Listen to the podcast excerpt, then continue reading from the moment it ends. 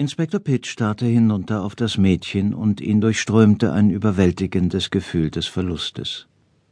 Er hatte sie nie zuvor gesehen, aber er kannte und schätzte all das, was sie nun verloren hatte.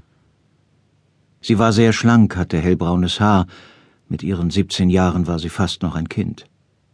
Jetzt, da sie dort auf dem weißen Obduktionstisch lag, wirkte sie so zart, als würde sie zerbrechen, wenn man sie berührte.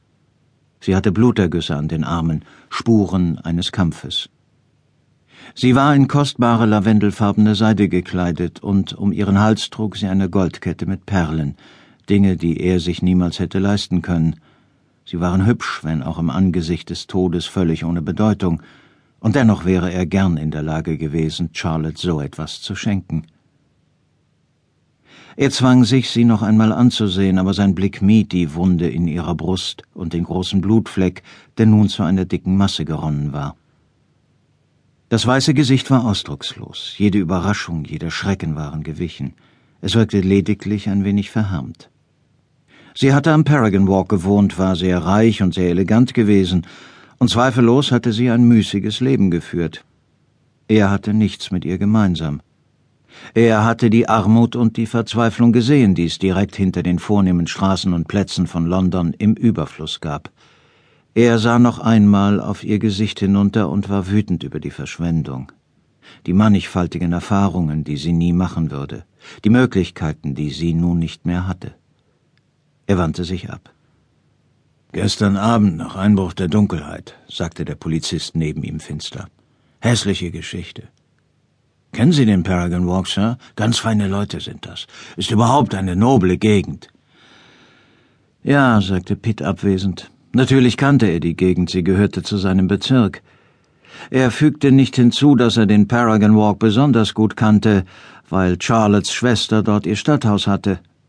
So wie Charlotte unter ihrem Stand geheiratet hatte, so hatte Emily in eine höhere Schicht eingeheiratet und war nun Lady Ashworth.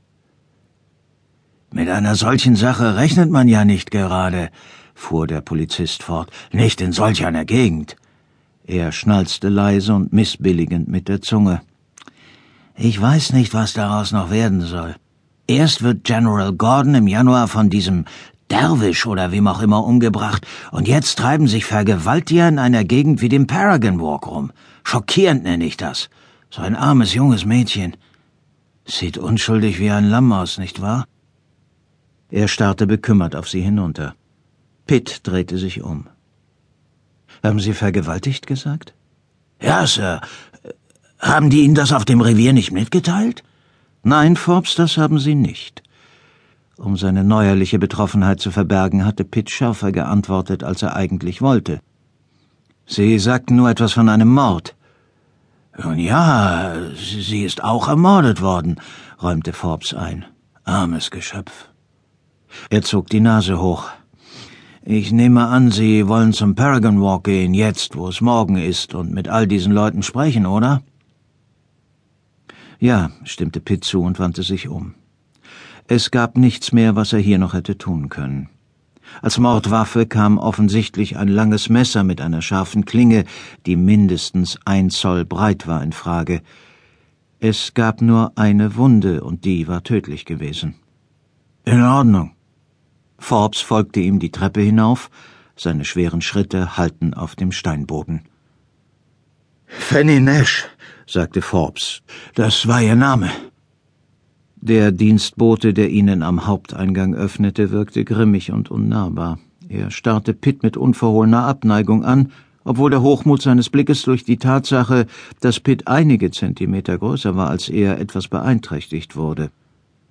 Inspektor Pitt, Polizei, sagte Pitt nüchtern. Könnte ich Mr. und Mrs. Nash sprechen? Er ging davon aus, dass seinem Wunsch entsprochen würde und war im Begriff einzutreten, aber der Diener blieb stehen wie ein Fels. Mr. Nash ist nicht im Hause. Ich würde sehen, ob Mrs. Nash bereit ist, Sie zu empfangen, sagte er mit offensichtlichem Widerwillen und trat dann einen halben Schritt zurück. Sie können in der Halle warten. Pitt schaute sich um. Der Dienstbote führte Pitt in das Empfangszimmer und ließ ihn dann allein. Es dauerte fünf Minuten, bis Jasmine Nash erschien. Pitt erkannte sie sofort. Sie war die Frau auf dem Porträt in der Halle.